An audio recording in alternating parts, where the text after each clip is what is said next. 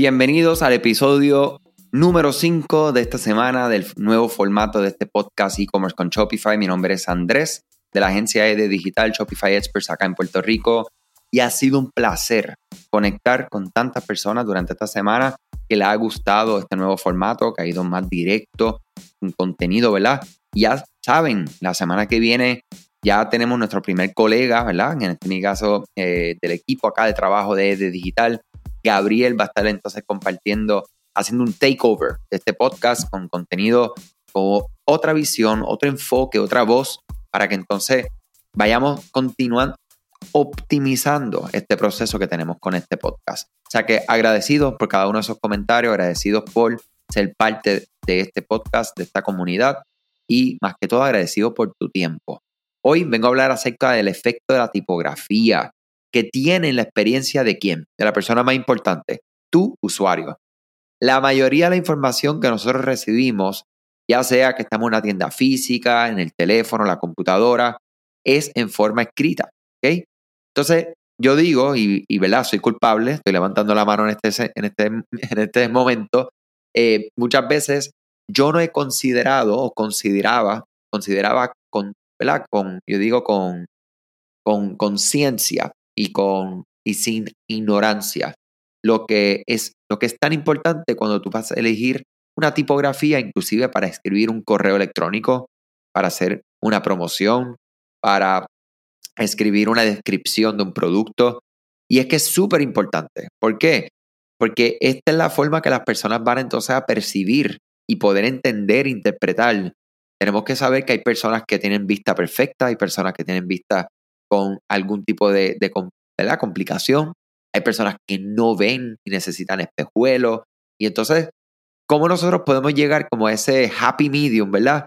Este, donde podemos encontrar la, entre comillas, ¿verdad? La perfección de una tipografía.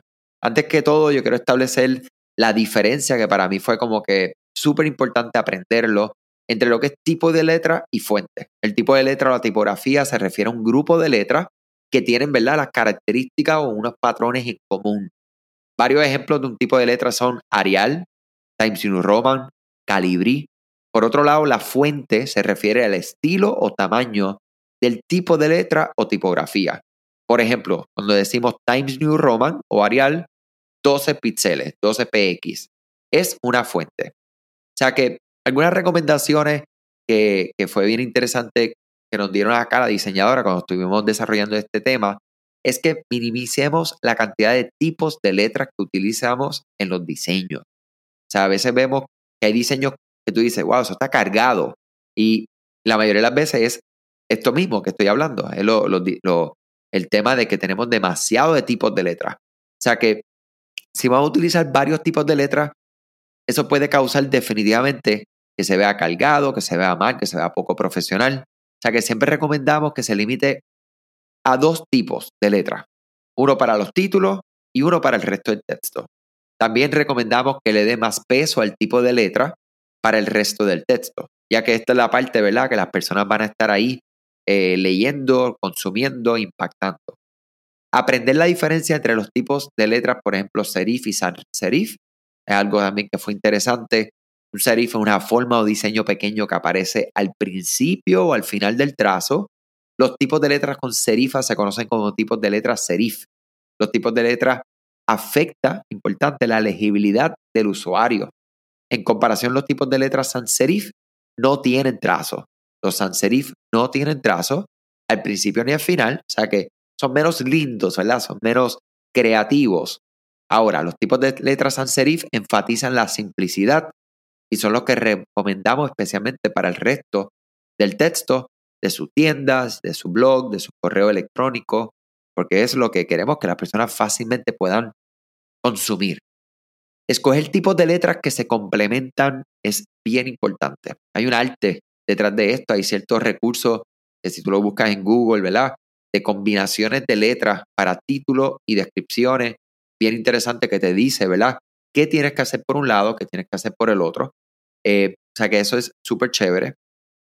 Otra cosa es que nosotros podemos asegurarnos de ser consistente con el uso de los tipos de letras. O sea, que vamos a ser consistentes no solo con los tipos, pero también con todos los elementos de diseño de su marca.